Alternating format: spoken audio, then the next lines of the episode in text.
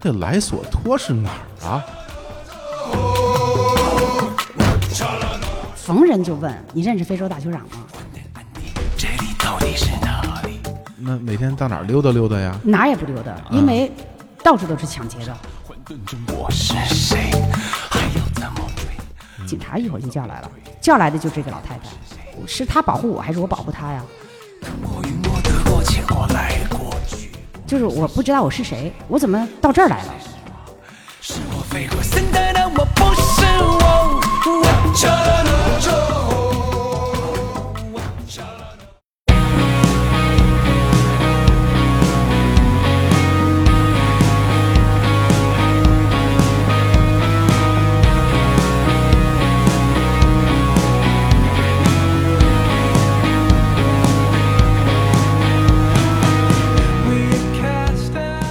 Hello，大家好，这里是日坛公园，我是小伙子。嗯、今天我们的嘉宾是一位非常有传奇经历的嘉宾，欢迎我们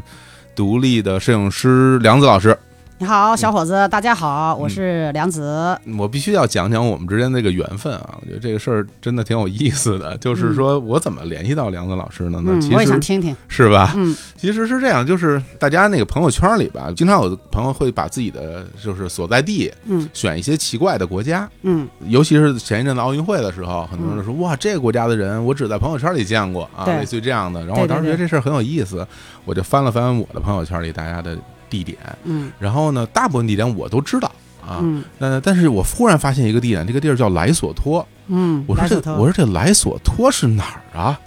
我就感觉非常的，哎呀，我说这个平时我还以这知道地儿多呃自居啊，我说这个这地儿我完全没听说过，我必须要查一查。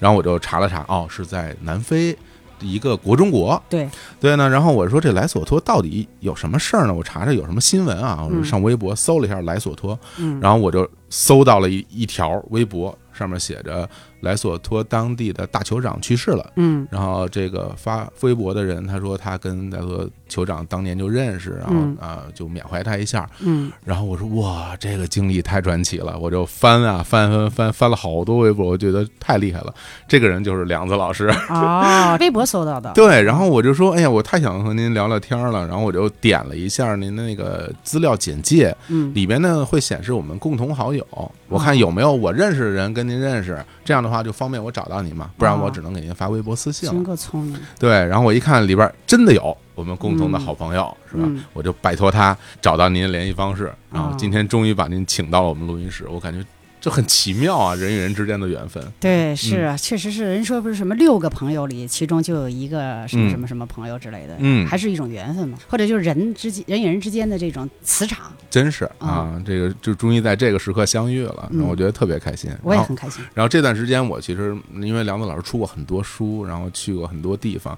尤其非洲很多国家，然后我也买了你很多书，然后在家看，然后我一边翻，其实我的内心就会变得有点忐忑。为什么呢？最开始的话，我其实是觉得，呃，聊一聊这种不同国家的见闻这样的心情来来准备这个节目的。嗯，但是看了多了之后，我感觉。好像您微博上写的“独立摄影师”这个这个称呼，感觉不是很 怎么说，不是很准确。是吗？在我心里看来，您的您的经历太丰富了。然后之前还在战场上真正打过仗，军人对，然后呢嗯又去过特别特别多的国家，包括像非洲、像阿富汗、像还印真度不多啊对，但是就是那几个对多一些，或者是非洲偏多一点。太谦虚了。 然后所以我就想，哎呀，今天我们从何入手呢？从哪儿开始聊呢？嗯我想来想去，最终还是回归到我最开始的那个给我灵感的那个地方，就是莱索托。我们今天就聊聊这个地方，聊聊您当时为什么去到那个地方，而且这个也是您当时第一次走到非洲去对去的地儿，这是吧？我人生中嗯第一次进入非洲的嗯，这样一个国家，在此之前我也不知道这个地方是什么地儿。包括去非洲这件事儿，我都觉得挺传奇，因为我看您书上有个前言，嗯，呃，那个序言里写，当时说为什么起心动念想去非洲，似乎还跟一部电影有关系。对嗯，就成龙的那个我是我谁是谁？对，呃，也跟三毛的书也有关系，哎，嗯啊、也跟不知道的原因有关系，嗯真的，嗯我就太奇怪了。其实很早的时候对非洲就觉得是一个国家，就不知道是它有五十四个国家，嗯也不知道有那么多的不同的地域环境，是完全不知道。嗯，但是只想去看一眼，然后这辈子就好像就死而无憾了，有点这样的感觉，有那么强烈的心情特别强烈。哦，但是由于我以前是个军人，嗯我十六岁就当兵了，然后呢，在部队服役了十五年，在这个期间连想都别想，而且呢，那个那个时候，因为我还上的军校，南京政治学院新闻系，哦，就是嵌入了这样一个标签儿的人，什么行走非洲、行走什么这个各个国家，不太可能的，的确是，很多禁忌，你知道吧？对的对啊的所以就、嗯想都没没想过，但是。这一直像这个种子一样种在我心里的，嗯其实这个种子它到最后必须得生根发芽，因为它已经长出来了，对，因为已经长出来了。到那个时候就发出来了。那个时候会有你自己了是一九九九年，是吧？我有这个想法的时候，其实是九九八年，嗯九八年，对，嗯因为我九七年辞职的。嗯我辞职以后呢，我就想，呃，因为我我原来是做记者嘛，嗯就是呃杂志社记者。然后九七年香港回归，我去了，嗯就是采访完了以后，嗯我就想，我必须开始得走出去了。啊，然后这个时候呢，就想那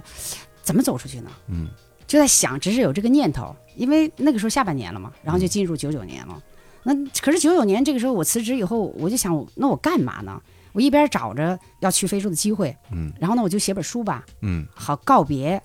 我之前的军旅生涯。突然就写写什么呢？因为我有写日记的习惯，所以我就翻我日记，一翻呢，哎，那我不妨我把我这日记弄本书，嗯然后就叫一本打开的日记。但是这本打开的日记，那个时候你知道特别有意思，就是写完以后，所有人到现在不也不是到现在，现在也没人提这个事这个事儿了哈。但是在很长时间的时候，人们都记不住这个书叫一本打开的日记。嗯，，有人说一本没有打开的日记，有人说一本打不开的日 记好，有人说一本怎么也打不开的日记，到最后就成了一个笑话了。嗯嗯嗯呃，然后我就把这本书写完以后，就算一个任务完成了，嗯然后就全力以赴，就是跟军队告别，跟我的前半生的生涯告别，有有这样一个感觉，然后嗯就开始就琢琢磨怎么去非非洲这件事儿对，了。就非洲这两个字儿。那嗯，那个时候找到什么门路了吗？有什么办法呢？那个时候因为要去非洲，没有旅游团。就嗯是旅行团什么没有，然后也没有什么什么自己什么自由人的什么独立行走的那种。你想九九年那个时候没有这样一个概念，那是背包客、沙发客都是后面零几年了。哦，然后那个时候自由人 freelance freelance 在国外有的是，但是国内没有这样一个说法，嗯就是自由什么什么什么人，嗯自由作家、自由摄影师什么自由，那个时候没有，或者有，反正我不知道。然后我就想，那我去非洲，我想住好长时间，我想住个一年半载的，哦，一开始就这么打算的，，对，没想说就是旅个游，走马观花啊看一看。没有，我就哦想的是。我去住个一年半载，嗯然后这辈子我就不去了。好嘞，但是这么住，我一个女的，啊嗯然后非洲又相对来说比好像人们觉得也比较危险，然后又觉得什么呃这样那样的这各种事儿，抢劫、强奸等等等等吧。嗯啊，然后我就想，哎，那我就找一个靠山，就是是领导那样的住的那个领导家，啊，就是当地的人对是吧？嗯啊那，当地的领导不就咱知道的不是就酋长吗？有人保护你是吧？对，所以我就想呢，住一个有靠山的人家，然后这样我就有安全了。其实我觉得最有意思的是，时至到那个时候，您还不知道要去哪儿呢，不知道只知道我要去非洲，对，哪个国家什么都没有概念。没有概念。然后啊呢，就想的是非洲最有权力的就是大酋长，大酋长啊，那我就要住在一个大酋长家，好嘞不管是是干什么的，只要他是大酋长，嗯他大酋长就有威望嘛，嗯，住他家肯定能给我安全。这都是这么从想的这个我们的一些新闻或者是文书刊里知道的信息，这对都是嗯只只是这样想，然后就开始逢人就问，嗯，就是你认识非洲大酋长吗？然后有 人就是有病吧，这个问题很奇怪，都是啊有的我问过两三次，嗯然后说哎呀，梁子你都问过这这问过我两次了，嗯或者说我怎么可能认识非洲大酋长呢？不认识不认识，嗯嗯，凡是吃饭的饭局，然后逮着机会，所有人都要问一遍。感觉已经有点魔怔了，在别人眼里看来哈，就是是魔怔。我问了，嗯我觉得恨不得你想问了一年多嗯，就恨不得问了有一百多人的感觉嗯。这虽然没没这么夸张啊，但是感觉就是这样，逢人就问。嗯那时候满心思就这一件事儿，然后终于就问到了谁呀？中电公司的一个代理，哦就是这个代理人呢，他住在南非，他是个台湾人。哦，南非啊，对嗯嗯，然后那个时候呢，他他来北京，来来来中电公司谈事儿，嗯然后我就听说了以后，我就把他给堵的就接到酒店了，嗯在酒店大堂，然后我就问他那个他这人姓赖，嗯我说赖先生那个，嗯、您认识非洲大酋长吗？后来他想，他说认识的，啊认识认识。啊啊，他说，呃，我认识赖索托的酋长，大酋长啊，莱索托的啊，他们家叫赖索托。嗯然后我说行，就是他。他说什么意思行？我说我要去这儿。他说啊，好的呀，好的呀，要去这儿可以的，嗯，啊我帮你忙了。我这么顺利吗？我说那你怎么帮忙？他说那你就不用管了。他说你是不是你不是想去住他家吗？嗯他说没有问题啊，完全没有问题，因为他们俩是非常好的老朋友。哦这样，因为这个这个赖先生呢，他们就是从七十年代的时候，他们一家兄弟四个兄嗯弟姐妹四个人，然后就去陆陆续续去非洲，哦后来他们就到莱索托去，然后在莱索托开工厂什么的了，嗯所以呢，就是跟这个大酋长关系特别好。然后后来他们就转入到南非了，嗯就是后来现在都住在南非，但是跟这个大酋长的关系一直都保持着挺好的关系。哟，在这儿我就先问个问题吧，因嗯为我们提了这么多莱索托啊，然后这个国家可能大家真的很陌生，嗯，就还得请梁子老师简单给我们介绍一下，就是这莱索托这个国家到底在哪儿，然后它跟南非是一种什么样的关系？嗯嗯，莱索托呢，它是一个高海拔的国家，高原对啊，然后呢，它呢是在南非的国中国，嗯南非有两个国中国，一个是莱索托，还有一个是斯威士兰，哦，斯威士兰对啊啊，所以这两个地方我都去过了，啊就是。斯威士兰是一六年去的，莱索托呢，它实际上是索托人打仗，就是跟这个博尔人打仗嗯，啊，当然还有祖鲁人，嗯然后打仗打的逼到了这个山里面去的，围到这样的一个包围圈里，嗯然后就形成了这么一个小国家，都在南非的这个国中国里包围着。明白，因为我们大家一提到所谓的国中国，可能大家最有印象的就是什么梵蒂冈，啊，是那吧那个小多了。是吧？在在对对对意大利那个小多了那个什么的小多了很小的一片嗯地方，然后也是因为不同的原因形成了这么一个独立的国家。嗯，那其实莱索托就是就完全是不靠海的，对吧？因为它是对它是整内个陆国内家陆，而啊对而且在高原上，对，它是东高西低。而且它也没有最终和就是说加入南非这个国家，它还是独立的这么一个一个国家对，啊。但是它虽 然是，当然它是独立的国家，可是嗯呃，它跟南非有，呃就是不管是在这个经济上也好，还是很多其他的东西，都是有不可分割的。明白。嗯，包括它用的兰特呀什么的了，都是都是一样的。货币是啊吗货币对嗯啊，对，想必是因为毕竟在整个南非国家里面嘛，对经济各方面肯定离不开。但是它最多的还是索托人，就是嗯啊这个莱索托人说的是那个 Sesotho 语。但南非呢，就民族就很多了。嗯但南非呢，就祖鲁族就是很大的一个民族哈。是的，莱索托也有很多的那个祖鲁人，也有，对，它的哦语言也是通的，就是你哦说的这个祖鲁语啊什么的也都是通的。明白了，嗯，那咱们接着说咱们那个赖先生后来怎么帮你联系到这个大酋长的？呃，嗯实际上他因为跟酋长分分钟都能联系上，嗯打个电话就行了。那他怎么能让您去呢？你以什么身份到那边去呢？他后来回到了南非以后，他打跟这个酋长通了电话，嗯，哎实际上就是很简单嘛，说一个一个中国人中国的朋友想到你家来住，啊，那他说那就来吧，于是他就给我打了个电话，嗯，他说说好了，你去吧，我天哪，这哪能这样啊？那得有就是这样。得办签证啊，什么对，的是啊。他说嗯那至于签证，我就帮不上你了，你就去办签证吧。啊那我就去莱索托使馆了。哦到那去以后，人说你要干嘛？我说我去，我去莱索托。嗯他说你去干嘛？我说去看看。他说去看看是什么意思？就是什么意思啊、他说我们没有就旅游签。哦他说你看完了呢？我说看完了，我想拍点照片，然后也可能是不是会写本书？嗯他说，就这个签证官就说，你如果写本书的话，写了书以后你要挣钱的。嗯他说这就是 business 哦这生意啊。嗯我说这我我我也不知道我写能不能写成，嗯也不知道能不能挣钱。我说我不是一个 business 人，我说我就是一个一个什什么都没有的，我也没有工作，什么都没有。哦对，当时也没工作，对呀没有单位也对嗯嗯然后他说那你钱从哪来？我说钱我有点存款，嗯就原来工作的有点存存款。他说那那我们给你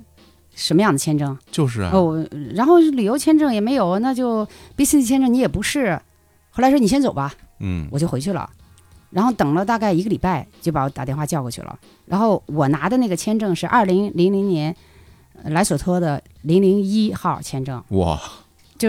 后来给了我是三个月，三就算个旅月游签了。啊，算旅游啊算签旅了游签了实际上本身是不对个人开放这种旅游对签的，。那个时候好像还就是还没有这样的，对啊就是，你我去旅游的这种的。我觉得估计那个嗯当地接待这个人员也是莫名其妙，使馆这个人员说说这位来说我就要去看看，啊后来对我我就是在说后来了哈，嗯就是后来我不是写了本书嘛，明叫白《赌场高山》，嗯、这个嗯什么王国，高山。王国对对嗯然后大我去那个就是首发仪式的时候，大使都来了，哦你，想想多重视。真是到那个大使就说说的，完全没有想到就是这样一个女子，然后呢就到这个国家去，完了啊就写了本这样的书。嗯嗯嗯，然后其实是这样，这个大酋长他还真不是一般的人，哦因为这是后来我到了那个国家以后才知道的，就是这个大酋长是是皇叔，也是国王的叔叔，而国王老国王刚去世时间不太长，嗯好像是车祸去世的，嗯所以他的儿子接任的，所以他就成了皇叔了嘛。啊，那这关系太近了，所以他们都是什么呢？谁索家族，哦，就说在莱索托，谁索家族就是皇室家族。明白了，我去那儿就给我起的这个叫巴丽萨谁索，嗯，谁索呢就是他们家姓儿，还提当地名字，对，巴丽萨就花儿的意思。嗯明白明白，所以呢，就是我也是那个，因为我是他们家的那个客人，实际嗯上就假装好像像亲戚似的那样的。因为在非洲当地都要有个名字之类的，嗯然后就说，嗯，你姓什么？就是我说我姓谁索，嗯哎呀，你是国王家的。国王家啊的亲戚，哎呀，开始我也不懂这些，我都不知道，后来我还挺拽的。所以说，听您这个就是怎么去到莱索州这个事儿，现在想起来都感觉就是天方夜谭， 对对，都不是一个大家能够想到的一个方式。我自己也没想到，这种不知不觉的就这样往前这么走着走着就这样然了。后那时候拿到了签证，有没有考虑就是就去当地如何跟人交流这个问题啊？没想语言问题，没想，都没想。呃，至于有没有水，有没有电，啊，呃至于什么气候，都不知道嗯。完全不知道。我一拿到就给台湾人打了个电话。嗯，赖先生啊，嗯那时候国际长途啊，还嗯哆哆嗦嗦的，你知道吧？还嫌贵呢，是是就简单是说两句，对就不会这么啰啰吧嗦的，就是啰吧嗦去聊。嗯然后我就跟他说拿到签证了，嗯他说村里面无聊的话，你可以放牧，嗯，哎，我心想那挺好的啊，这多多浪漫，多好啊，好还这么想的，好的，甚至于就是连问气候都没有问，嗯因为我想非洲肯定很热嘛，嗯你想那么热的天儿，然后呢就跟着那个当地人一起放牧，嗯，唱着歌儿，哎呀，蓝天白云下面。想的都是这个，想的都是非常美好的，然后就是订机票嘛，这这要不要转机什么的，当时你还对记得吗？因为它只能是从南非走，南非，从南非转嘛，就是约翰内斯堡，嗯，都没有觉得是是个什么太大的事儿，因为嗯就一心想的就是也要去非洲看看嗯，。明白。嗯，啊，当时这个到了莱索托，啊一下了机场是什么景观啊？它当地什么样子啊？呃，首先从约堡坐飞机的时候，嗯就我是好像是凌晨五点到的约堡，然后嗯等了也不知道两三个小三个小时吧，好像是嗯八点多大概起登下一航班嘛，就就您自己一个人是吧？不是，啊呃，中国人只有我一个。啊然后呢，那个飞机上大概有个二十多个人，嗯嗯，好像是好像是波音七三七那样的吧。嗯然后呃，这二十多个人呢，就不同的肤色，呃，有黑的，有白的，有这样的，嗯但是亚洲面孔的只有我一个。明白。下了飞机，人家都特别熟练的那种感觉，就是就就走了，就很快，一个人都没有。嗯就是他们拿着行李或怎么样的，反正总之就是我出关也好，还是拿取行李也好，恨不得那个大厅没什么人，就我一个人。但是我拿着行李以后，有一个嗯把手的一个一个口儿，然后就说你跟我到这个小屋子来一趟。啊我就到那个小屋子了。我莫名其妙的到那儿去以后，就那个小屋子里有三四个人，然后就让我把行李都打开，然后打开以后就开始说啊，你这个要上税，那个要上税，什么什么这那的了。叫小黑屋交钱。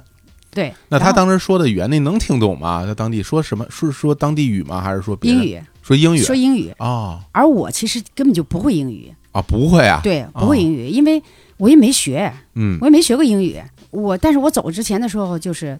呃，你知道我去非洲之前有这个想法的时候，我还嗯去北外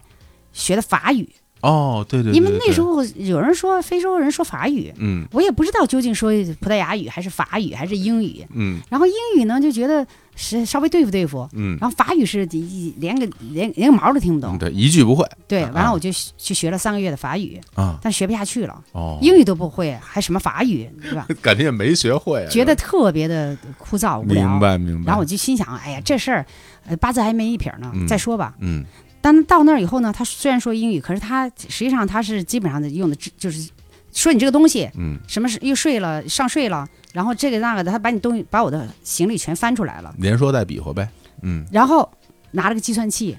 告诉我说让我交两千美金我狮子大开口啊，我心想，凭什么呀？为什么要这样让我交两千美金呢？但是他说什么呢，我也听不懂，我就跟他说没钱。嗯后来这个时候就整个机场，因为小机场嘛，就剩我一个人，也没人了。那时候几点了？当地时间呃，八八九点钟哦可，能飞的，然那后应该飞还的好啊，那对天还亮着呢。然后呢，啊，对，是上午 上午，因为嗯我是凌晨到的，呃明白月宝嘛。嗯然后他就问我说：“你到这儿住哪儿嗯？”就我大概听明白了。然后我知道这个大酋长夫人，因为那个台湾人跟我说，后来我因为我买了机票以后跟这个台湾人说了，嗯，我说那个找谁？找谁，对，然后他就说叫什么名叫什么，我就记下来了。嗯大酋长叫马泰里拉，嗯啊，谁一所马泰里拉谁一所，然后这样的话呢，就是那个大酋长夫人，我说了一句这个名字，也说大酋长的名字了，嗯，然后他一听谁所家族，就就一下子就就把我从那小黑屋里咔咔收东西，就赶紧就是让我出去， 他们也怕这个。走到门口嗯，看到大酋长的夫人独零零的一个人啊，啊，站在这个门外，我等这你。机场门外等我呢。哦，于是这些人就吓尿了。嗯夫人呢就特别不高兴的，咔咔就说的那个斯索特语，嗯就跟他们就夹叭叭就是这样说。然后那个时候我就心里特别庆幸，就是，嗯哎呀，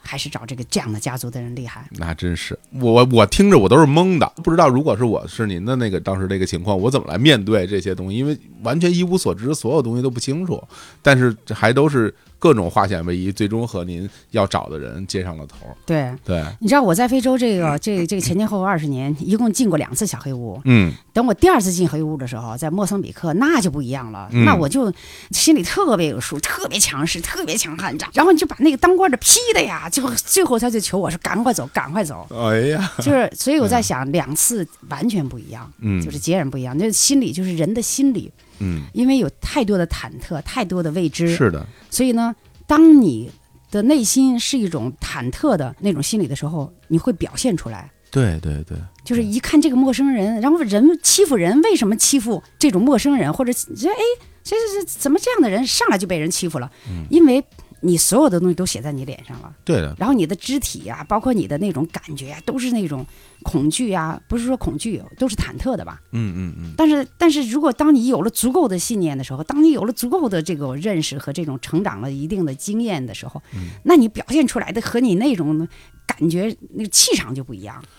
哎，真的是，就这些人都会卦象的，就你的面部表情，所有的肢体动作，别人都相能由心嗯生嘛，对别人都能看得出来。对对对对对，没错，那咱们说回来啊，到了这个莱索托，然后就真正的从机场走出来，就踏入了这个国家了。对您您本来想象的非洲的样子和您真实看到的非洲当地莱索托的样子，是不是区别很大？完全不一样。它是什么样子？那个地方因为我去的是首都，嗯，所以就是个城市。对因为我想的是，我直接就进入农村了，哦，然后还有点动物什么的了，嗯嗯然后就是放牧嘛。嗯啊，对对，还想着放牧的事儿呢。对呀啊，这怎么，这怎么就就一看全是就是大马路啊、首都啊那样的感觉？好，这个很正常，不说了吧。嗯，然后呢，到酋长家，他们家大别墅哎，那想必是，啊，嗯然后呢，就是有这什么各种佣人、嗯看门的、花工等等等等。你想，在零零年的时候，嗯一下子到了非洲的这样一个大别墅，然后呢，他们的车都是奔驰零零一号，哇，都是这样的一个就是巨富人的这样的一个状态中，嗯就没做好这样的思想准备。嗯而到了他们家以后，见了大酋长，哇，我一看那个架势，特别特别像那种曼德拉，哦，明白，就是那种长相，就是那个气质。嗯然后我，你想我那英语也不行，嗯他们俩夫妻两个人都是英国剑桥毕业的，你知道这吧？样啊，而且人家是那种皇室家族的那人。说的都是英式英语啊，对啊，然后呢，看到我以后呢，他就问我，说是你从哪儿来？我说从北京来。嗯，他一下子就那种表情就特别不一样，什么表情呢？因为他以为我是从台北过去的。啊，当时我不知道为什么那么瞧不起嗯我，我就想啊，因为我语言的问题，再加上人的那种有忐忑的那种表情，对吧？嗯后来我们俩交上朋友以后，我才知道嗯他在当时的十年前，要现在话说三十年前了，嗯，三十多年前，对吧？零二零零年到现在二十二年了，当时的十年前，他来过广州、上海、北京，等于就是九零年左右的时候，是吧？啊，对，嗯所以呢，在他的印象中，骑自行车呀，穿着灰衣服呀、蓝衣服呀，那样一个状态，哦，穷嘛，他当然瞧不起了。八十年代末九十年代初的时候，，对呀，嗯嗯，他是那样一个状态。你想，明白咱们自己，呃如果是那个年代差不多的人长大的人，嗯都知道那是咱们是一个什么样的生活状况。闹了半天呢，他是这样一个印象，嗯啊他极其瞧不起穷人嘛。啊，你知道怎么说呢？很多富人真的就有爱心是有爱心，但嫌贫爱富。明白，你没钱的时候，语言又不行，然后你又没有足够的自信心，等等等等吧。他不管你什么军人不军人的，你那个时候没有市场，而且你又是个客人到他们家，嗯所以他是，我我觉得他都没有正眼看过我，他好像看我都是向下看的，嗯嗯，就是是那种啊，OK，嗯嗯，right，嗯，就就那种，然后行吧，你你行吧，你这就好，行，没没问题，就这样吧，就是等于就是给赖先生一个面子，是吧对招待一下他的朋友。就不屑跟你多说，那您那时候干嘛呢？到那儿之后没事儿干，那那每天到哪儿溜达溜达呀？哪儿也不溜达，因为到处都是抢劫的，就是那个时候城里。什么呃，一会儿使馆的人被什么在那个邮局被抢了，然后什么中国人什么被抢了，那是刚刚开始抢劫。哦，但是他那个没有那么的公开到那种程度，可是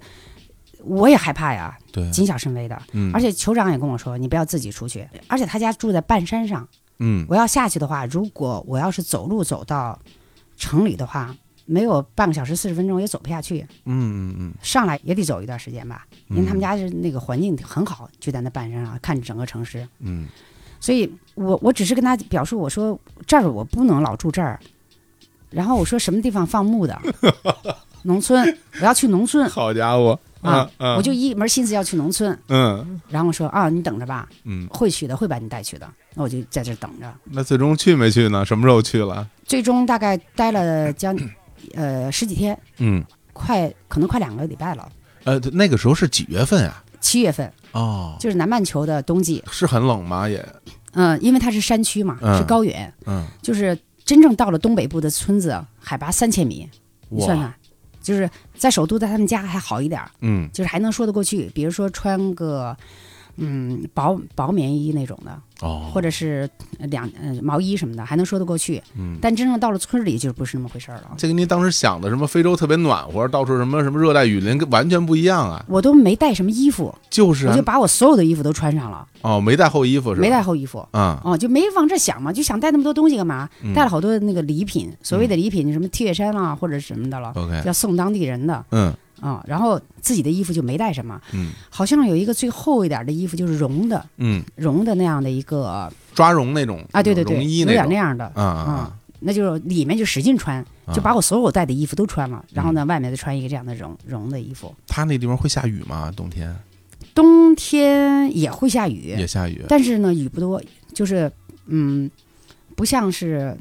他们的夏季会下雨，哦嗯，，哎呀也下雨，但是下没那么多。就完全没有概念，因为我也没去过，所以我也不知道那个地方当地就是自然环境啊，包括它什么植物种类啊，看起来什么样子，跟就很难想象。以玉米、白玉米为主，啊，还是就是种地是吧对？农业的，农农耕就是它也是农耕和畜牧业。就是两者，嗯但是呢，首都那一边那一带呢，它是这样，我去的他老家，嗯哦实际上是也是四十年代国王住的地方，然后后来他们就搬走了，就所谓带您去放牧什么的，农村是他们老家，是他们老家，对啊，是在东北部，啊，但实际上呢，往南走的话呢，会低一点儿，那边呢会高一些。明白嗯明白，就是我我住的那个村子塔巴姆村是海拔三千米，但在首都呢，大概比如说有个一千八呀，或者一千七呀，或者怎么样的这样的。啊，不是去玩一玩，是住那儿了，对住下来我原来还想住一年呢，啊， 然后呢，就呃就想的是，就这就照着一年去住。您当时不是只办了三个月签证吗？我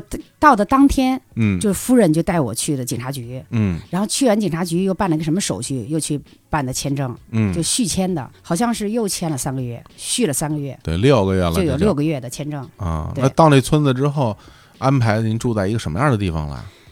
在他们家，这不是住了十多天嘛？嗯然后呢，终于有一天，酋长就跟我说了一句，说要去村子了。嗯，哎呦，我兴奋的都不得了，因为在他家太无聊了。是，然后呢，可是这时候其实也有点紧张，嗯，因为呢，我知道呢，他们家我原来想要这么一个保护伞，然后这样的话呢，就能得到了一些就酋长身份的保护嘛。是，他后来跟我说，去老家我们我们不去，我们不住，你要想住的话，你自己去一个人儿一个人。哦，这个时候就是想的就多了，一方面呢，特别期待嗯离开这个酋长。别跟这个酋长在一起，别跟他们家在一起，离开这个大别墅，好，另一方面呢，那个村子呢，又不知道我用什么来保护我自己，对啊，因为进了那个村子，就想一下就进了一个什么窝点儿，或者是一个什么大坑里，跳进一个大坑里以后，那个坑是火坑还是冰窖，完全不知道。但是这个时候又急于想赶快离开酋长，因为他太瞧不起我了，我太压抑了。啊，明白而那个夫人经常不在，那个夫人是这个国家的一号大律师，哦，所以他经常呢到南非去出差办案子呀，还有去看他儿女啊，他们在南非也也有房子呀。这样的话，他经常不在家，复杂的心理，又想走又不敢走，走了以后又又未知，等等等等，纠结。其实我不是一个纠结的人，我是一个那种你想就是那个军人出身，然后特别爽快、特别直爽这样一个人。是的，但在这个时候，是我一生中最难过、最难熬、最纠结的一段时间，几天吧。嗯，最终还是决定去了，最终嗯决定去跟着他们车。哎呀，一路上太爽了，嗯，就是它是六缸的一个 Toyota，我坐上这个车很高兴。嗯可是快到的时候天就走了一天啊，从上午那么远啊，路不好嘛，哦嗯翻山的路哦嘛，哦，然后盘盘山路，啊，然后越走越害怕，因为随着天气就是越来越黑渐黑，嗯，然后呢往山里绕的时候呢，这时候就没有灯光，没有路灯了都啊，没有路，哪有路灯啊？嗯，就连那个村庄都没有电的，哦，所以这时候就看不到灯光，在山里面，然后随着天空越来越暗，嗯，然后呢就在山里绕，而这个酋长是一路是一句话都不跟我说的，因为他不屑跟我说话，明白，我这语言也不行，而且他也也看不起，那个司机呢也不敢随便跟我说话。因为那司机得看他的脸色，他一一路我就没见他笑过，嗯在他家我也没见他 笑过。我现在回想，就是后来我回想啊，嗯，就在之前我就没见这个酋长笑过。这时候就盘山，就是往里往里盘，往里盘，只听到这个司机说：“快到了，那个时候你有没有一种说算了，要不然回去吧这种心情？没有就觉得哪怕再危险，我也得去了。”就没想过回来， OK，因为就是好像开弓就没有回头的箭，明白。对，嗯，哪能回来？没有这样想过。但是说快到了，我一看都是铁丝网，什么意就思快啊？到村子了。啊，然后呢，就是那个大灯照着，就是铁丝网。是铁丝网围住了这个村子吗？其实这个铁丝网是那个酋长的牧场养羊的，哦，但当时不知道啊，啊，一看这一路上都是铁丝网，然后往村里上的时候，妈呀，这是什么呀？然后这个时候就咵就停下来了。嗯，停到这个村子以后，这个就开了个小灯，大灯就关了。然后这时候就这不是我们就下来了嘛，然后就看有一栋房子，这个点着蜡烛，就是有有有光亮。嗯。然后这时候就听到远处越来越近，越来越近，就哗啦哗啦哗啦哗啦哗啦，就是那种脚步声。嗯，然后就是随着越来越近，声音越大。就我印象特别深的就是看到了大概三个亮点儿，嗯就是每一个人有三个亮点儿，就实际上有因为有小灯的那个反光嗯，和人的说说话的是那明个白明白，欢迎啊什么嗯说的塞苏特语那个牙白牙嗯，和那个恨不得白眼人儿的那种感觉，也可能是我精神太紧张了，是，所以好像我什么都没看，就看到那种幽灵。嗯，这种感觉。然后这个时候，在全身最紧张的时候，因为我们站在车边上嘛，其实这些人是来欢迎酋长的。其实车酋长车一到，然后这就来了。有一个人突然就啪抓了我个手，然后我就当时大大喊了一声，就是下意识的。实际上他抓我手呢，其实是一个老太太，她知道我带着客人，然后一抓我的手说 “go”，又一动作比较生硬，再加上其实是我自己的高度紧张，哦啊喊了一声，倒把酋长给吓着了。然后那个酋长就听到我一喊，然后回头说了我一句，嗯就是意思喊什么喊，就是那种气氛是我一生中真的是最紧张的时候之一的那能种。想象，能想象。然后后来他把我拉到了屋里，嗯然后一看有蜡烛，有有有有光线，然后才看到这是一个老太太啊，啊。那时候酋长他们就走了，酋长那时候跟他们在在在寒暄的时候，嗯聊天呢，呃，因因为也有小酋长嘛，就、嗯就是后来我才知道的，就当时都紧张的都不得了了。嗯其实呢是小酋长带着村里面的人来欢迎酋长嘛，然后他们得寒暄，嗯，我们就先进屋了。进到屋里一看，特特别豪华，就哦特别高级那种感觉。啊，屋里是挺豪华的呀，我以为是茅草屋，但是实际上就是咱咱们咱们住的正常的屋子，有电吗？没有电，没有就是电啊，蜡烛嘛，蜡烛点的啊蜡啊烛那个地方是不通电的对，哦。然后有有马灯，有蜡烛，哎，这儿我要要问您个问题了，啊就是因为刚刚您提到还有小酋长，啊嗯，那就是这个大酋长和这小酋长。在这国家，它是一种什么关系？就比如说，您刚刚还讲他有国王，嗯，那这酋长是一个什么角色呀、在这个国家里，大酋长就等于是省长，哦，这样啊，，对，哦，大酋长下面还有地区酋长，嗯，就等于是县哦长，然后呢，小酋长就等于村长，就这么一个关系。哦，小这酋样长啊，小酋长可穷了，啥也没有，哦，就是呃，管理某一个地区的一个管理人。对哦他就是这个酋长国嘛。那等于样的这次来迎接您的是当地这个就是小村长了，是吗？呃，带着村民一带着村民起。一起来的。啊至于还有什么人，当时我不知道， OK，嗯，但是后面这些人都成了好朋友了。嗯嗯然后他们进了屋以后，我一看这种情况，我想酋长他说他明天就走，嗯嗯根本就不能给我保护，而且这个屋里我是不能住的，啊，为什么呢？不让我住这个屋，那住哪儿啊？住旁边的茅草屋。旁边呢还有几个几栋茅草屋，哦，就是那种客人住的呀，或者是佣人住的呀，或者什么的了，那那那可真的是茅草屋啊！真正的茅草屋。然后这个老太太嗯就带着我去到那个旁边的茅草屋，嗯，然后一脚就把这个屋门儿给踹开了。我天，嗯然后踹开以后拿手电照了一下，我还带的手电嘛，然后拿手电照了一下以后，这里面有床，有嗯个桌子，啊、好像就一个床一个桌子，还有一个放衣服的那个棍子那样的支棱的那样，嗯，但是那个窗户什么的就就是茅草的那种窗户，就是随时就能开的，那个那个门一踢就能开的，哇，我就在想，我要的是酋长的这样一个身份的这样一个外包装。嗯来保护我的安全。他如果都不让我住在他家这个屋里的话，那不是谁随便都可以进去吗？是，对吧？嗯那我想，我必须据理力争，得住在他们家，哪怕在他们家的门口的地下嗯，睡，我也得住在门里，明白，绝不能住门外。嗯这因为当时是这样，在这在此之前啊，我想了很多方法，就是呃跟别人征求啊，怎么样保护自己，嗯一切方法都不奏效。那我就是我就想，我在当地就是警察局雇一个警察，既当我的向导又保护我，嗯呃无非就花点钱嘛。然后这警警察每天来，也来保护我。然后在此之前呢，我跟这个酋长也说了，这酋长说这些嗯都没问题，嗯啊，这是这个都好办。但是呢，至于就是到了村子以后跟这个酋长谈的时候，警察呢，他说警察呃好，我一会儿给你叫过来叫来。我说，哎，这个这还真是挺呼风唤雨的啊！警察一会儿就叫来了，叫来的就是这个老太太。哇，我就觉得，哎呀，我是他保护我还是我保护他呀？要万一有什么坏人的话，跑都跑不动的他哈，他他怎么能保护我呢？他他是警察吗？后来您知道，但事实上，嗯就这个老太太最管用。啊，真的啊，对，哦，因为这个老太太就是是他家的大总管。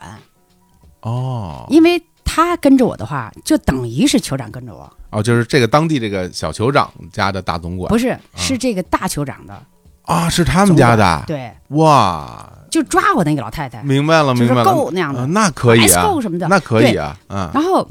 这个老太太，实际上呢，这个老太太呢，就是她掌管着整个村里的很多的事情，方方面面的事情。嗯，后面我才知道，这老太太还跟这个酋长还有一个孩子这样啊，啊，所以呢。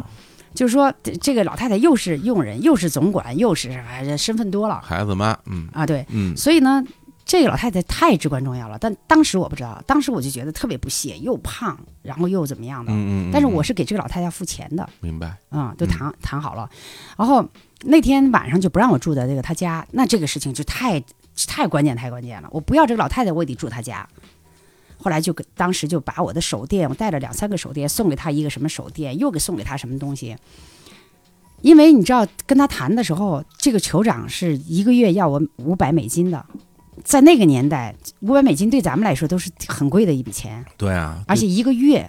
我要住一年得多少钱？我就想，我都没带那么多钱，嗯我当时去也打了退堂鼓了，嗯，就说，呃，我就先答应他了，一个礼一个月五百块钱，五百美金吧，先过这一个月再说嘛，一个月一个月过了再说。我想我也对不会打算住那么长时间，明白我？手里也没有那么多钱，嗯，但是我也不能跟他说我没钱，我干嘛更瞧不起我了。明白，啊，过一个月再说。但是这个时候还让我住外面，我就这个时候就跟他讲，就是意思就是啊，嗯我是一个有地位家的人的女儿，嗯呃，怎么说呢？反正就给他比吧，就说了半天，就是好像恨不得我也是公主似的。嗯，因为你知道他这个啊，嫌贫爱富，就是他他也不是嫌贫爱富，他就是他这个阶层要跟你这个阶层是，啊，他有很浓达成一致的很很强烈的阶级观念，我感受得出来，对，并不是说你我我吃我能吃苦，嗯你说这没用， ，OK，说那个我、嗯我我多么有呃强悍的意志，啊然后我多么能吃苦，我多么就苦过来的，没有用。嗯，你必须得说的你的那个地位跟他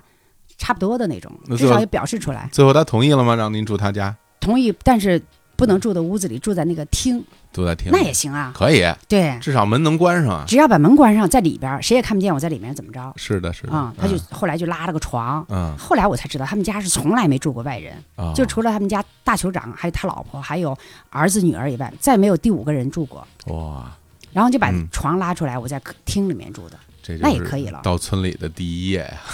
但事实上 呢，这个房子给了我好多保护，嗯因为经常会有人说啊，love you，哎，我喜欢你，我怎么样怎么样。然后我说那行吧，啊，说啊，我想干嘛干嘛。嗯然后走，你住哪儿？我住这儿。嗯啊，打电马太里了，就是他说你是他家人，我说那是啊，嗯，哦，走了，哦，就是这样明明白了，对明白了，因为我是从那个屋子里出来的，嗯和从别的屋子出来的，这个地位马上就不一样。嗯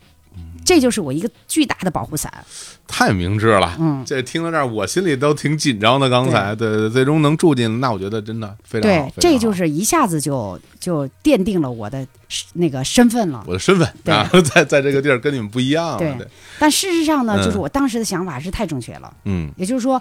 在那个年代，在这个时候有这么一个保护伞的话，嗯。对我的安全是至关重要的。那这回好了，这回您也终于如如愿以偿。首先嗯离开了这个大球场他们那个大别墅，嗯然，后也来到了这个村儿里。对然后到了村儿里边儿，那就第二天请来是不是开始放牧？ 你一直想这个放牧这个事儿，第二天呢，大学长嗯他们就走了走了啊？啊。然后第二天我去呃跟着老太太去嗯熟悉熟悉情况。对，当地这个村儿里什么样啊？这个村儿呢是七一个大村儿，叫嗯塔巴姆村，嗯是由七个小村庄组成的，大山里面的。嗯但是第二天我们就出去熟悉情况的时候，老太太给我介绍点什么的了。然后傍晚就看山上什么的，夕阳西下拍照啊什么的都特别美好。然后还嗯唱着歌啊，然后跟老太太谈好了价钱，一个月给她多少钱呐、然后怎么样？她说在这个村里面啊，你只要是我嗯在这儿，就恨不得就有你一切，你放心， OK 怎么怎么着啊。嗯可是往回走的时候，走到村口就有大概二三十个男的，全披着那个毛毯，他们的服装就是这个毛毯，啊毛毯，就是完全跟咱们毛毯是一模一样的。只有毛毯吗？就是光着膀子裹一个毛毯这不种吗，是里面呃，有人光着膀子，啊有人穿一个什么破烂玩意儿的，啊也有，那啊裤子有没有啊？裤子有，啊，就是行，有人是那个薄薄的一个裤子，嗯呃也有人可以穿穿个那个大短裤，啊，但是这个毛毯是最保暖的，必。须得有的，啊因为这个毛毯呢，不仅是披着当衣服用，还当被子盖，因嗯为走哪儿睡哪儿。哇，别看这个村子里面的人都有家，但是他们这些人随时走哪儿就睡哪儿这样啊，啊，就这样的一个习惯。老晚太上太都也这是样啊，，晚上也是，白天晚上都是这样。因为他们村子里有自己做那个高粱玉米酒等等，反正就是自己制土酒的嗯啊。经常有人喝喝多了以后就随便在那儿一躺，哦，然后有二三十个男的在村口。我们往回走的时候，离得很近的时候，有一个人可能喊了一句，因为他们都在那就是松散的那样坐着，嗯有一个人可能喊了一个，就说回来了，嗯，感觉是这样的。然后齐刷刷的这二三十个人，咵站起来以后，看着我跟老太太回来的这个方向，就等着你们呢，嗯等着，一看显然就是等着我们。是，然后我就停下来了，因为这个目光有点恐怖，有点危险哈。对，嗯就感觉到这些人呢，还是不是不怀好意啊，还是干嘛？嗯怎么这么多的男人？他们想干嘛？嗯就问这个老太太，我说这些人是干什么的？他们好像是等咱们。她说是是，就是等你的。嗯我说等我干嘛呢？她说就是等你睡觉嘛什么意思啊？啊。然后我当时你就懵了，就是我当时就懵了，然后啊，什么？什么意思啊这这就是他完全不当回事儿了，也啊不是什么。这然后我就马上就想的就是流氓啊什么之类的。哎、对，他说这没什么呀，就是一个一个的嘛，哦，嗯，没没有什么，就是意思就说是，你看你又年轻又漂亮，嗯就当时嘛哈，他说我老了，如果我年轻的话还轮不着你呢，就是这些人都是友好的，弯掰弯，一个接一个一个的，慢慢哇、啊天，村里啊，嗯它就是这么一个风俗，嗯就早先呢，就是他们是呃一夫多妻制，嗯后来呢法律上定为一妻一夫制，嗯但是每个人都有勾夫人或者包夫人，啊，但这个勾夫人包夫人是可以生孩子的。啊啊，嗯，啊它也不叫乱，嗯它就是这么一个，比如说你年轻漂亮什么的了，然后只要你同意，那我我我们俩就可以有有有点什么明白明白、嗯啊。然后这个个可能就是我呃包夫人，这是我够夫人或者怎么样的了。嗯，然后你们俩有什么生了孩子的话，这个也是因为村里这种情况很多，那生了孩子谁养呢？真的你谈好嘛，哦，你就是这个男的养也好，女的养也好。嗯，嗯而且嗯一个男的，比如说有一个老婆，然后呢有两个勾夫人的，这样的很正常。哇，在他们啊当地是这样的对一个情况，也没有什么不好的，什么特别不要脸的流氓，没没不是没有这样的。但对您来说，这个事儿冲击太大了，这个我吓死了。防的就是这个呀，对啊，嗯因为南部非洲，我走之前我就知道，南部非洲就是三分之一或者百分之三十的嗯 HIV 携带者。艾滋病，咱说的不好听的话，其实防的就是这些东西，是的，对吧？嗯所以在这个时候，我一下懵了，对那个老太太就吼起来了。哎，中文加英文的乱七八糟的，反正就是急了。这个老太太就嗯，他也有点懵，因为毕竟我们才第二天嘛，也就是不到二十四小时。头一天的晚上，第二天的夕夕阳西下的时候，嗯谁也不了解谁啊。然后我就说：“我说我是中国人。”他说：“中国人怎么了？中国人也是人呐。”然后我就说：“如果你要不帮我这件事儿的话，你的钱没有了，我只能这么说。我说这个六十美金不给你了，嗯真的吗？”他说：“当真。”我说：“当真。”他说：“你真的是心里这样吗？就是这样想的吗？意思就是其实这样。”对他来说，其实都很难理解。对他认为所有人都应该是这样的，对吧？因为他认为他是这个村里最漂亮、最有见识的，然后身份最高的，嗯就除了大酋长以外哈，呃，所以呢就应该跟他有点什么关系，有嗯一腿也好，干嘛的也好。嗯但是呢，由于他岁数大了，那来了这么样一个外来的人，嗯，那呃很正常的一个，你还装的不不愿意或什么的。明白。后来一听，哦，嗯真的不愿意，那钱都不给他了嗯。然后他说，哦，我明白了。然后我们就往前走，他就哒就跟他们一说，嗯那些人就散了。哦，哎呦，没有急赤白脸的，还完了真非得把你拉去干嘛干嘛，因为我的身份在那儿，我在这个酋长家里的身份在这儿 呢。嗯但是后来呢，也有其他人不知道的人，就是嗯没过几天，三五天，三五天就一个，嗯他，说：“哎，呃，因为第三天就给我起了个名字叫巴丽萨嘛，巴丽萨，然后就有人喊巴丽萨巴丽萨，然后就有男的喊啊巴丽萨，然后我说啊，他说我想跟你干嘛的了。”嗯，然后我说行啊，因为过了几天我就那些忐忑呀、 恐就就都没有了。 嗯然后我说行啊，然后说呢，那你你你在哪儿住？我说这个房子，嗯然后说到对了马塔里达的家，我说对，嗯，呃然后就走了，哦，不行，也没有说没有什么这样那样，没有争执，没有什么的，哎呀，太惊险了。这就是嗯当地的一个风俗。嗯以后再遇到很多的不同的风俗，嗯，都是非常有意思的。我看您书上会写了很多，然后我个人其实印象很深的就是他们那些像嗯婚礼啊、嗯这种这种东西，婚礼有两种，嗯一种呢是西式的，在教堂，因为呢他们是信这个基督教的。哦，还有教堂啊，当对地，哦有教堂，就村子里有教堂，也有学校。嗯一种呢是呃传统婚礼，嗯那个是洋式的婚礼，嗯一种传统婚礼。我赶上这个婚礼呢，是八年前他们举办过一次婚礼，嗯，然后这八年没生孩子，然后呢，所以又再举办了一个传统婚礼。是为了想要生孩子再办的婚礼，对，就说那次办的是教堂婚礼，嗯，因为没有举行传统婚礼，好像是不是所所以没生出来，对是哦，因为没这样生孩子是怨这件事，恨不得他们欠了老天一个婚礼，哦，所以这次务必要举行一个传统婚礼，什么样呢？那个当时场面，那三四头牛嗯围在这个围栏里，嗯这个牛呢是代表男人，然后呢还有三四只羊，嗯这个羊呢是代表这个女人，选一头牛，又有人专门来杀这个牛的。哦，然后呢，这个杀牛呢，并不是一枪把它打了啊，也不是把它一下子把它拿刀砍了。有一个专门职业的杀牛的这个人，不是围了有两、嗯两三头牛呢，是陪葬的那种感觉，啊，陪着的。哦其实中间只杀一头牛，这个牛呢，它是用那个长的矛，嗯然后呢就扎这个牛，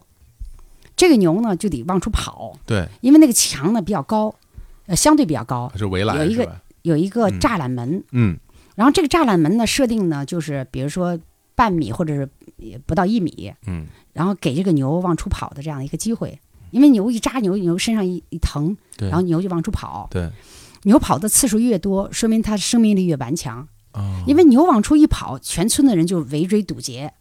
再把它赶回把来，赶回来，然后再扎它。哎呀，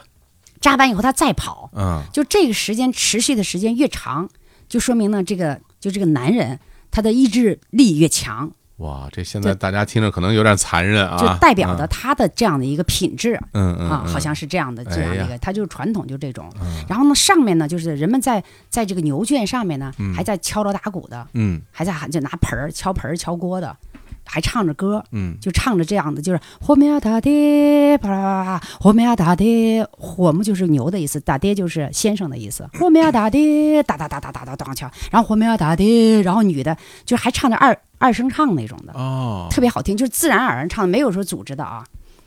然后这个牛直到杀死，嗯，但最后牛是给人下跪了。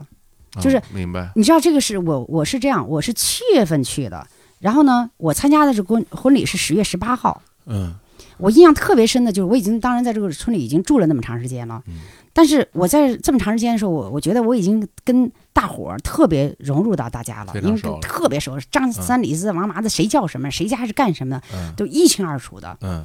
但是我参加这个婚礼的时候，我在墙头上站着时候，就是拿着相机站的时候，我都嗯没有没有想拍照片的欲望，为什么呢？因为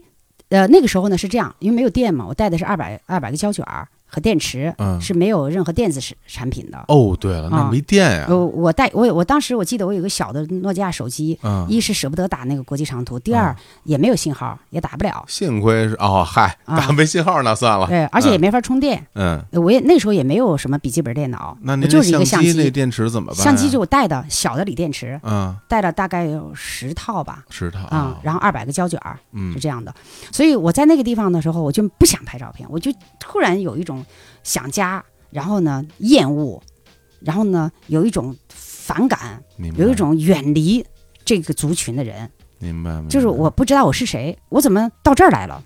因为在平时的日常的生活当中，大家的这种交往，虽然它有它跟我们很不一样的地方，嗯那，至少我们还是在就是人与人的这种交往的过程里面。吃喝拉撒睡的，对，但是到了这种所谓的一个很有仪式感的这么一个场景里面，血腥，然后你会觉得跟你整个人所所能接受的这种完全是接受不了的。问题是对他们又唱又跳的，对，这个是我让让我觉得特别不可理解的。明白。就是当时就就是就太有残忍了。就我嗯退没地方退，进是不可能。明白，然后呢，就是他们在唱的这个过程中呢，这个因为是高山嘛，嗯所以呢山里面一直回荡的那个回音，哦，对这个回音呢，对就是那种山谷的回音呢，让我让我有一种恐惧感，对明白，就是嗯，就感觉到说杀完这个牛是不是该杀我了？当然不会，也不是可能。是，但是呢，就是只唯一的我一个外人，嗯，有好好几百的当地的人，嗯，然后顿时呢就有一种游离之外的那种感觉。明白，嗯然后就是这种心理就特别的、特别的想逃离而且对您来说，所有的即将发生的事情都是未知的，未知的，对就接下来不知道，因为你我你不知道他们还会做什么，我眼看着这个牛就是千疮百孔，就嗯牛皮多厚啊！明白，但是那个人呢，就是扎牛的那个人呢，他是个职业的，所以他可能扎的一些部位都是一些不让他死嗯的不致部位，命的，对，但其实最终可能是因为流血过多或者内部流血，对就是外面其实牛是没什么血的。明白，然后牛下跪的时候，就感觉到这些事情太残忍了，一生中都是永远忘不了的。我也不想拍照片，嗯我也我也不想跟他们融入到他们嗯嗯他们什么族群中去，我也觉得这个婚礼没什么意思。是就是有点儿那个呃瞬间的悲观，嗯或者是一个短暂的悲观，嗯就是这样的。嗯，然后之后呢，这个牛死了以后，他们就打开以后，就大家就把那个牛肉拿出来往大锅里炖嘛。嗯，然后那边杀了一头一只羊嗯，啊，这个羊就是很快就明杀了。白，嗯然后这婚礼呢又特别的愉快，就是一直在唱啊跳啊，嗯就那个歌歌都特别好听嗯。然后就把你就又带入了那样的一个情境中，嗯就是美好的歌舞升平的一个情境中。嗯呃，于是很快就把杀牛的这个场景就忘了，然后又回到了，呃，因为这些人我都熟了嘛，嗯从七月份待到十月份了，嗯所以又回到了朋友中、呃家族中，所以这个事情是非常现在回想是非常，嗯嗯、呃，一个不不可思议的这么样一个过程。其实很矛盾的心情，我对啊想，我想，对对对，嗯是，嗯就是有点那个进进出出，几进几出，嗯，就是情感上哈、进去出来，出来进去，所以在未来，因为您也后来也在那儿跟他们相处了一段时间，我看是到十一月份才回的国嘛，嗯。呃，包括回国以后度过的这些日子。如果说您在之后的日子里再想起这件事儿的时候，是什么心情？不怎么想了，因为也没有愿意和不愿意之说，嗯明白后面就被后面无数个村子嗯，给冲淡了明白，啊。明白。反而呢，留下的都是最美好的。就是是一，我觉得我看到了最传统的东西嗯啊，是传统的文化，传保持传统的这种婚礼。第二呢，跟他们都成朋友了，还特嗯别想念他们。明白。然后我想知道，就是在日常的生活中，嗯当地人是以一种什么状态在生活的？就比如说，他们每天做点什么事儿啊，嗯然后每天吃点什么东西啊，嗯对，大家之间有什么这种相互之间的休闲啊或者娱乐这种活动吗？嗯，啊，日常很无聊。是吗？嗯，有的人问我说：“你在非洲那个最艰难的事情是什么？”嗯我，会两个字儿孤独，孤独啊。因为日常什么也没有，那他们干什因么为呢？冬天嗯不是一个农耕的实际，哦，对吧？对，那时候然是后冬天，嗯放牧的话呢，一放就放走了，嗯有时候放好几天才回来。啊，这有有时候放牧有放牧有放牧的的，是吧，有啊就是啊光酋长家就是牛啊羊啊就好几千，哦，很多啊酋长家放牧的有一个团队，哇，而放牧的那个团队的那个头儿还是谁所家族的，他也姓谁所，还是给我介绍的 包夫人。而那个人就那个人的妈妈嗯是老酋长的第二十三个老婆，她生下来的有皇族家的血脉。那最后真的所谓的波弗安呢，就介绍了吗？给我介绍他是就是说包夫人的时候啊，嗯我还觉得挺有意思，哎，我觉得还融融到了那个当地村里，还给我来这么一个啊。嗯在这之前有个老头儿，啊这个老头儿呢是一个那个嗯是瘫痪的老头儿，嗯说也给你直接介绍包夫人，因为这个老头儿我老看他可怜，老给他吃吃东西，啊我吃点什么东西就给他，老给嗯他老给他，然后这样是一个一个那个没没有家的这样一个老头儿。明白然后人说，哎，你这么关心他，你是不是爱上他了？我说啊啊是，然后呢那给你当包夫人的，我说行，就是开玩笑嘛嗯开。玩笑啊，然后这个猜宝就猜宝谁说，嗯就这个人呢，他有两个老婆。嗯我是怎么跟他走得近呢？有一次那个村口有那么两只狗很大，他们不不带拴狗的，哦所以呢，就是有一次有一个狗，就是我从那路过就过来咬我，哦哎，他出现了，嗯然后他骑着马，他骑马骑得很威武，哦，骑马他的。骑着骑哦着马，我因知为道他是放牧的，就是您那个团队的书头儿里边那个骑着马挺对挺精神那小伙子对对对啊啊，他啊是酋长家放牧的头儿嘛我。挺帅那哥啊，们对儿，但有一次在村外，我被一个酒鬼给拦住了，也是他出出现了。啊当然，这两次让我特别感激他，这是其一。嗯其二呢，跟他再走得近的时候呢，他的小老婆十六七岁，嗯很小，怀孕了。然后呢，为了谁在床上睡和地下睡的问题，他俩就干仗，哦让我去调 解，哦我去给他们去 调解。然后这时候就走进他们家，跟他们就关系特别好。有意思从此以后就经常去去去他们家。啊，然后他那个老婆也知道我是，呃，说给我呃介绍的包夫人什么的，嗯大家都知道在开玩笑嘛，明实际白上就明开白，玩笑说。着玩儿的我认为是开玩笑，但明白他们有时候还挺认真 的哦。是吧？啊，所以平时没有什么事儿，而且村民没有文化呀，嗯，就都是家长里短儿的。就待着啊，大家你知道，聊天儿，呃，有人做粮食酒，嗯，酿酒呃有人，啊种点儿什么菜，嗯然后呢，有人呢就男的呢什么呢修修房子，然后女的带带孩子，洗嗯洗衣服，反正你要有足够的耐心来在这个村里待。嗯而不是你成就一番什么多大的事业，你去什么探讨什么多大的什么传统文化，嗯就是无聊的等待。他们说你为什么在这村里待那么多天，嗯那么长时间啊？对啊有四个多月。一我没有车，第二我没有任何工具，另外呢就是可能我想拍生孩子的，遇到怀孕的谁谁家怀孕了，我就问他你大概什么时候生嗯，啊？那个接生婆说她大概是什么时候啊？我一算啊，这个时候什么时候？哎，那您那时候后来学会他们当地语言了？学了好多，学了好多好多。好学吗？学了好他们多那。嗯，非洲的语言相对来说不是那么特别复杂，还有呢就是你在当地天天听的这些，天天接触的这些。嗯，另外还有呢，当地的人呢受过教育的，年轻一点的他们也可以说英语，哦，所以我两种语共同走。然后村里很多人都会说中 文，比如说嗯早上好啊，早上早上好嗯啊。呃，然后晚上经常说早上好，到早上经常说晚上好，因为这个村里啊，它是大山套大山的嘛，嗯然后呢，聊天都是隔着山聊，就喊，哦喊着，就是张家长李家短的，就是经常这种喊，除非面对面，嗯如果不是面对面呢，离得比较远，就要喊，哎，那谁他妈你干嘛去了？我我那什么什么什么，然后经常有人说巴丽莎，然后我说干什么呀？嘿衣服，洗衣服，洗衣服，对啊意思是说我要去洗衣服，你要不要拍？啊，或者是你要不要跟我去？去我要到它下面有一个沈固河，哦嗯他们会在沈固河那边洗衣服，哦，在河里洗，对啊，有在河里的，还有也有那种水管，就但是那个水管是，呃，政府给修的，但是经常不通明白，啊，嗯所以这样的话呢，再加上冬天不是冻了嘛，嗯啊，所以他们就得到河里，然后到河里洗嘛，然后还有呢就是，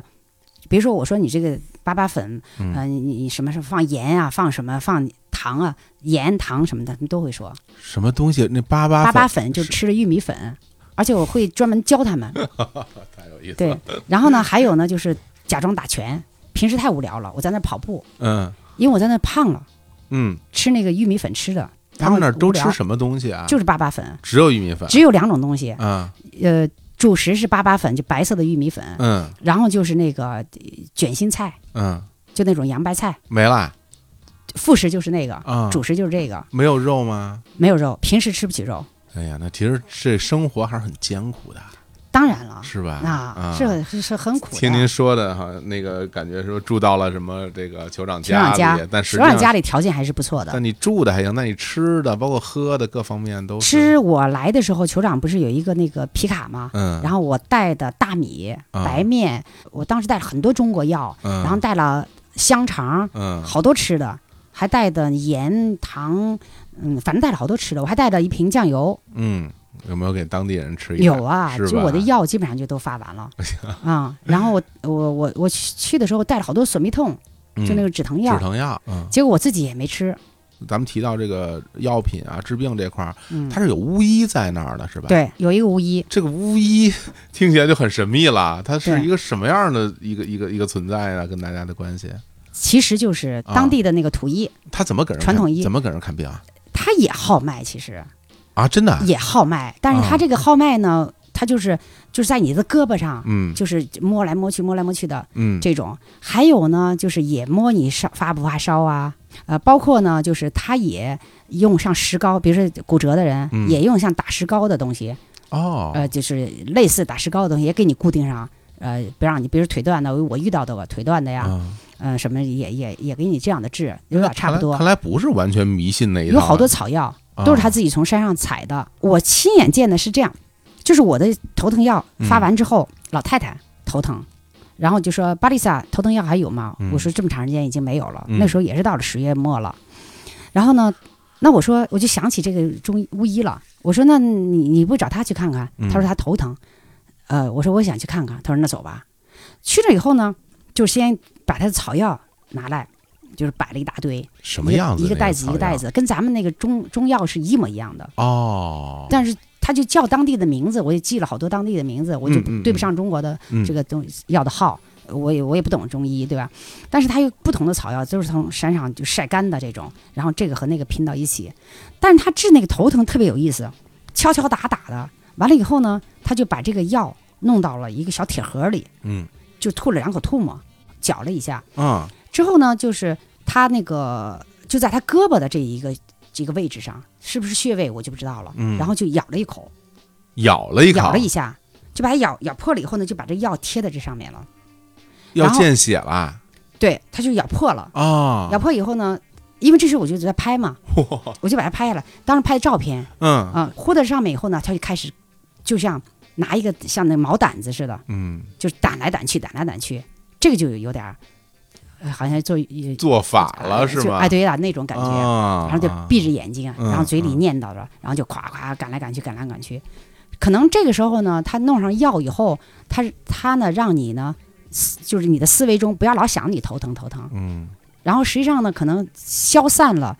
你那个疼痛的，就是老想着你疼转痛移的，你的注意力了对，啊，让你呢转移一下，嗯就是消解你的这种就思思维中老想着你这个地方疼，嗯大概前后有个半个多小时或者四十分钟，或者反正可能应该不到一个小时。嗯，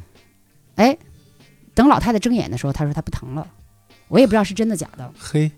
嗯这是我亲眼看到她治头疼的。传统的这种说巫医，实际上它是有一定的医学道理的，啊只不过用的是土法和土药，因为在那个时候她已经行医二十三年了，是男的女的呀？女的女的是个老太太老，太太啊但她自己也没孩子，哦所以她也治不了她没孩子的这个 原因。啊，然后当就是村里面人熟了嘛，就是嗯就跟我讲讲这个讲那个，因为后来也有那个 HIV 的发作了，后来就去世了嘛。嗯嗯这些都是在村里相对来说比较秘密的，嗯，后来就都给公开了。因为哦我就天天天转来转去，实在太无聊了，就这家走那家走的，嗯而且没去谁家，人家会不高兴，因为都知道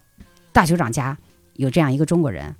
然后哦，为什么不到我家来？大家会介意这个事儿，对啊，就说哎呦，都去这个人说哎呀，我们来了个中国人。我觉得全世界的人都是一样的，嗯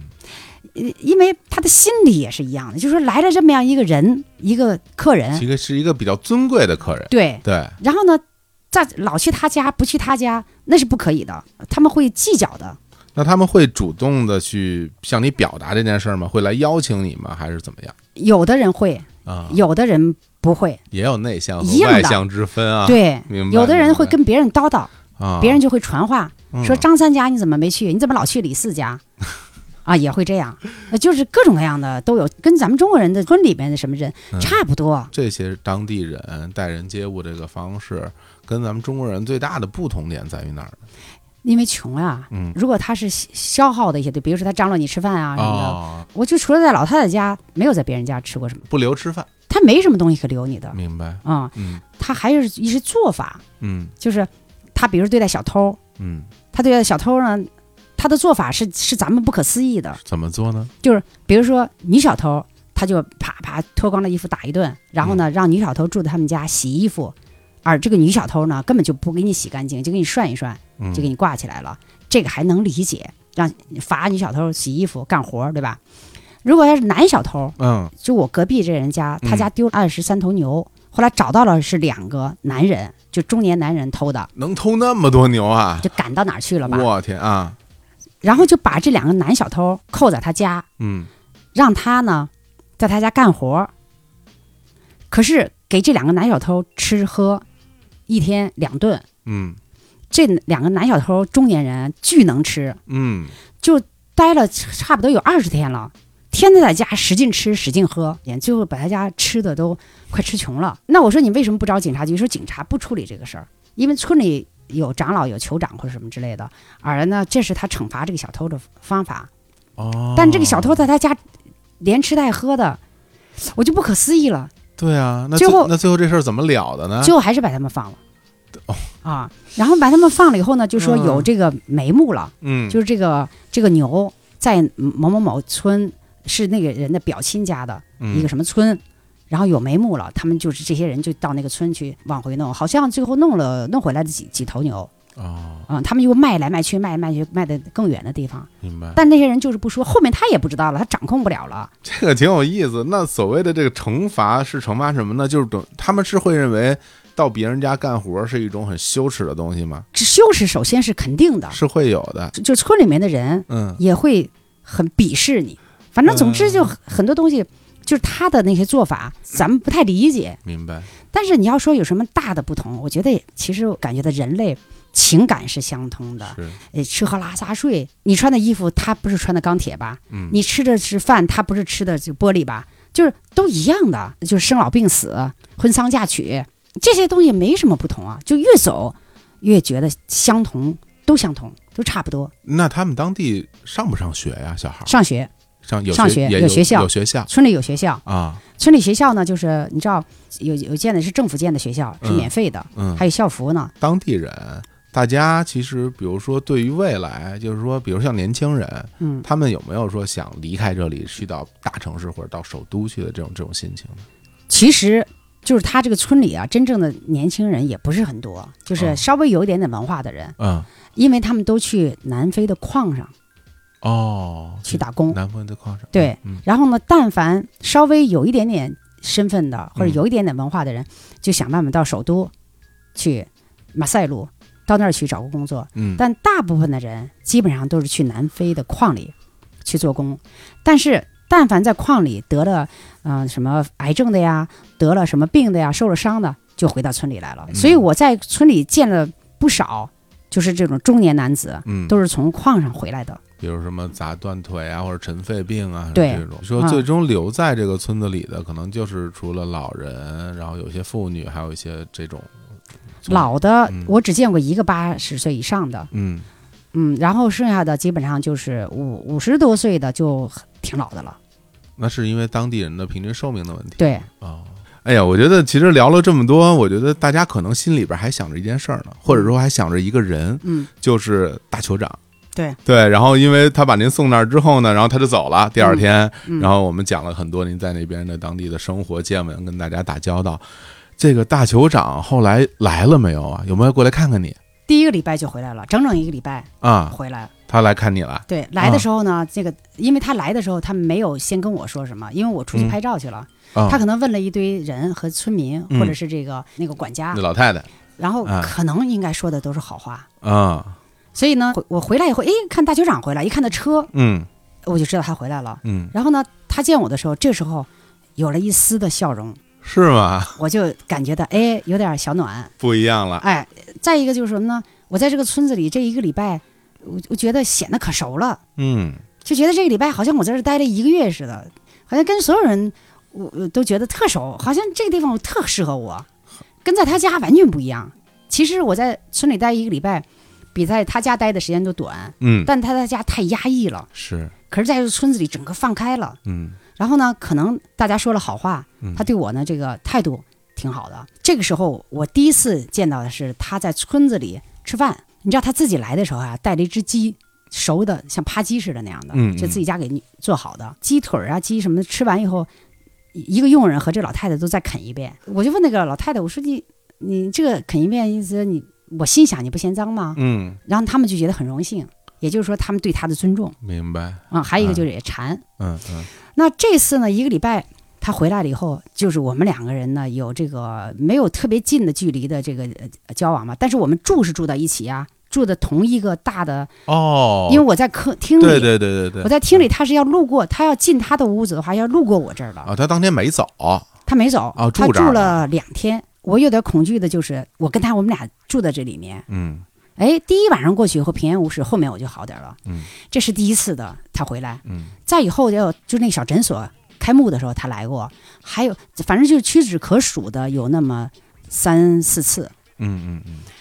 最后一次他来的时候带了一瓶呃国王家族的酒，是在南非定制的，哦，南非的红酒是吗，红酒啊，南非红酒很著名，对哎，嗯，是但是他们是他们家族的明白，啊定制的这样酒。他问我说能不能喝酒，嗯我说可以啊。然后我们俩人就喝这瓶酒，一边一边喝一边聊天儿，就你们俩，就我们俩在他们家。嗯因为跟他在一起的话，是别人是不可能跟他们跟他在一起吃饭什么的了，那是不可能的。我们俩一边喝着酒呢，开始还有点拘着，嗯这个我有点拘着吧，因为没跟他喝过酒，也没跟他吃过饭什么的了。嗯，在他家的时候，我就单单独吃的。人嘛，酒过三巡以后就有点放开了，。是，然后就这时候我的语言已经塞索托语嗯和英语都在提高。啊，然后呢，他呢就是我们俩聊呢，就是哎，在这个时候他跟我说他来过中国，嗯啊，我这个时候又又不太一样了。嗯然后我们俩就聊聊聊聊聊了很多，走近了很多。这个这个时候就友好了很多。其实最关键的时候啊还不是这个，最关键的时候是在他这个后来得了一次感冒，然后呢，只有我手里有点药，中国药，嗯而我给他下药下的特 别重，也就是说他晚上觉得头疼、感冒、流鼻涕等等吧，就感冒的那样一个一个症状。嗯，然后呢，比如说我记得是感冒什么感冒灵，反正我记不记不得是什么药了。嗯，比如说应该跟四是四粒，我给他吃了八粒，嚯，就特重的。这个药是有睡觉的作用嘛？啊嗯对里面可能有泼敏。嗯他睡下的时候，我就特别的害怕，嗯我就怕万一我下药太重了，他起不来。但是我急于看到我的成果，就中国药的成果，嗯，就我带的这个中国药，你看，就我有点显摆，明白，有点想希望能把他救了。然后呢，这个时候呢，因为这个中国药，他会觉得中国人怎么怎么样怎么样。嗯，果不其然，就是说他后来醒了，但在没醒的期间，我一直都是提心吊胆的，别吃死了是啊哪儿都吧？不 敢去。他醒了以后就说：“哎呀，特别的轻松。”他说：“这个中国药真好、嗯太棒了，啊，太好了。嗯，所以对中国的这种，嗯马上就有又有扭转了一一步一点点的这种看法，包括对您你们俩的对关系，嗯所以慢慢也是，再加上村民也都说好话，嗯反正总之吧，几方面的，那最后您打算回国，然后也得让他们过来接你吧？然后你我是想回，嗯但是呢没有交通工具。嗯后来呢，过了一段时间以后呢，我这时候随时可以准备想走了，嗯大概可能是进入十一月份吧。后来他终于有一天他来了，嗯他也不知道我回不回，然后我就问他我能不能搭你车回去，他说可以啊。这个时候我就有点留恋了，等真的要回去的时候，对。对吧？但是这时候就分东西，嗯就是我把我的东西要嗯所有的都分给大家，嗯就是我给你举个例子啊，比如说我有一双旅游鞋，我带了两双鞋，其中呢有一双旅游鞋呢，我是三八三九的脚，嗯那个老太太呢是四一四二的脚，因为他们常年不穿鞋嘛，所以脚就都比较大。嗯那我东西就分给别人的时候，那老太太就不太愿意。啊我说我要走，她就不愿意。啊她说你走了，我的钱都没有了。然后呢，啊、你这个东西呢，你都给我，不要给他们分。我说你你穿不了这个鞋，这个鞋我可以给某某某。嗯他说不，我可以穿。我说你脚那么大，怎么穿？他说你等会儿，他就把那一只鞋拿走了。嗯等再回来的时候，就前面像拖鞋一样给绞了。啊，他说你看我能不能穿？那这当然可以了。好对吧。嘞，真行啊，所以这样的话呢，就有对意那儿思也产生了很多的那种情感。但是你说一辈子留在那儿，那不可能。是但这种情感，我觉得是很正常的。还没走呢，就有一种回忆感了。嗯啊，都是都是美好的了，留下的。嗯然后就跟着这个酋长回来了。回到那个首都，回到首都，首都有一家中餐厅，当时、嗯现在应该有很多了。我在那个中餐厅请这个夫妇俩吃一顿中餐哎，我就记得我在那儿只有在中餐厅的时候转换了这个角色，啊比如说一上来点菜，嗯他们哪知道中餐点什么？这时候我马上就不知不觉的就转换成一个，我好像我是一个有钱人，嗯我是一个主人，你你来吧。你们点吧，点不了吧？点不了，来，我来。哎呀，那种感觉， 骄傲死了，幸福死了。嗯，然后这时候吃的就，呃我记得点的都是我爱吃的，然呃后那肯定 他们反正也不懂，嗯 对吧？但是但是我们喝的酒呀什么的，嗯就大家我们三个就特别特别高兴，哎呀，也是等于是为我送行嘛。嗯然后过了十年，我收到一封邮件，嗯是别人转夫人的邮件，说夫人要来中国旅游，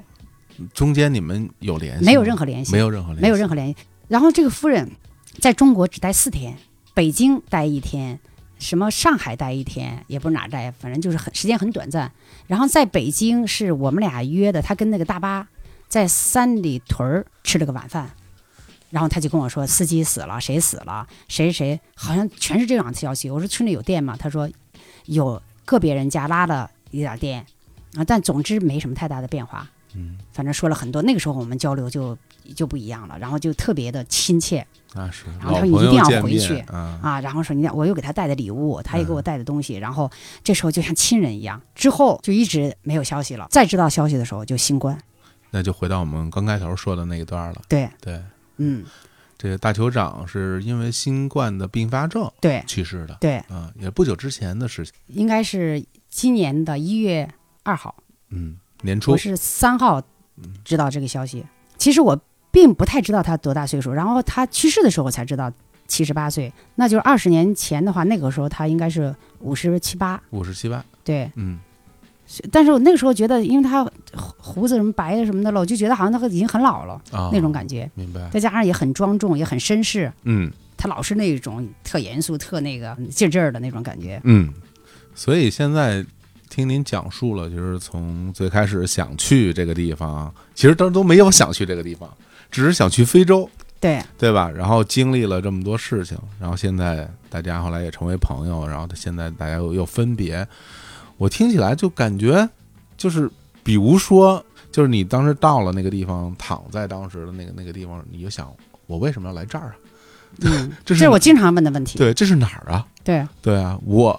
我为什么会在这个地方？对，前十年，嗯也就是说在一零年或零九年、零八年之前，嗯，这是我经常问自己的问题。早上起来一觉醒来，这是哪儿啊？嗯一看哦，这是西非，哦，这是东非，哦，这是南南部非洲，这嗯个是猛的一下有点懵，然后就说我上这儿来干嘛？对啊，再以后就成习惯了，就是到零九年、零零八、零九年以后就完全成习惯了，起起来不会想这些了，嗯起，来这是哪儿就是哪儿。现在把这些东西都经历了。嗯也真没觉得，不是说我什么就是了不起啊，自己觉得什么呃拽呀、什么，真不觉得是个事儿了，就是过去了。就好比人疼痛，嗯，你的疼痛过去了以后就过去了，现在不疼了就不疼了。那时至今日，您对于当时的这个问题有答案了吗？就是我为什么要去那个地方？我为什么要去非洲？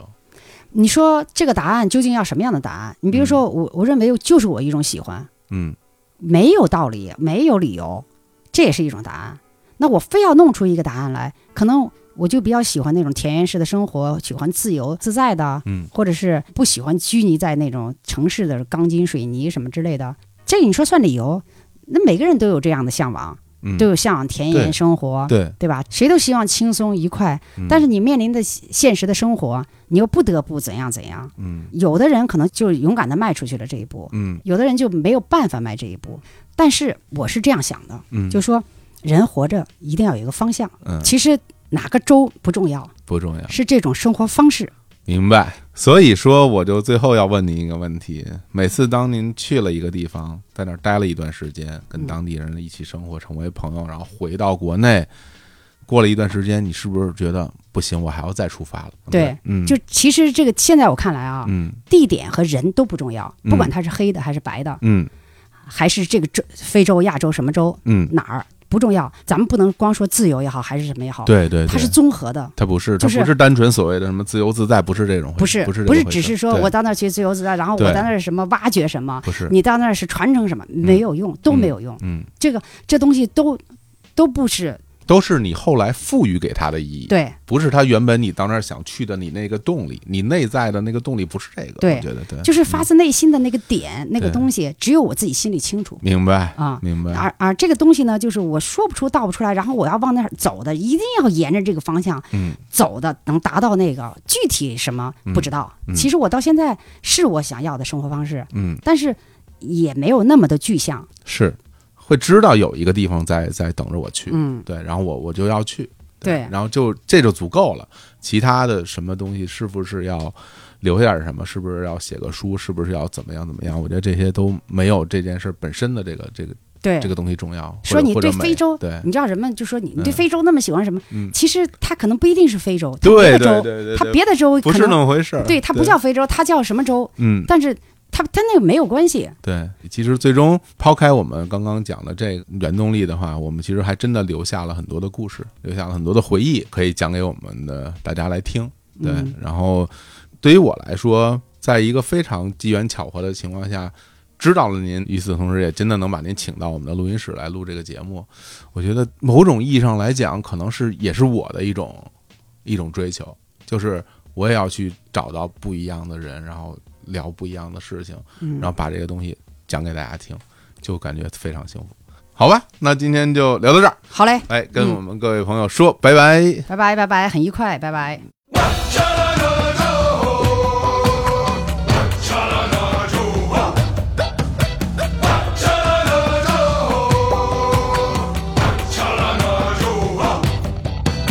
浩瀚大地，誰人沒有過去？這天邊海角，有過誰和誰？問問烈日，誰成就我過去？那空中一剎，叫過誰和誰？從來嫌情多，浪漫別問我。愛過錯過，傷心哭過，痴心傷過，無下現情課。夢愛別是我，放過試過，一天且過，開心多。哇cha la la cha la la cha la la